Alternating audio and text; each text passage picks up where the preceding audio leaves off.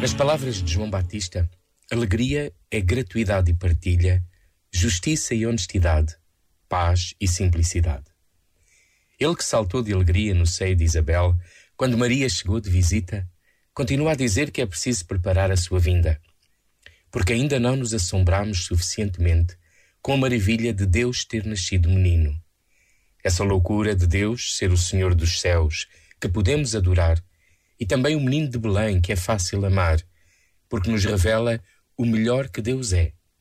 capaz de fazer-se pequeno para que todos o possam amar e conhecer o seu amor. O pensador espanhol Ortega y Gasset escreveu que se verdadeiramente Deus se fez homem, ser homem é a coisa mais importante que existe.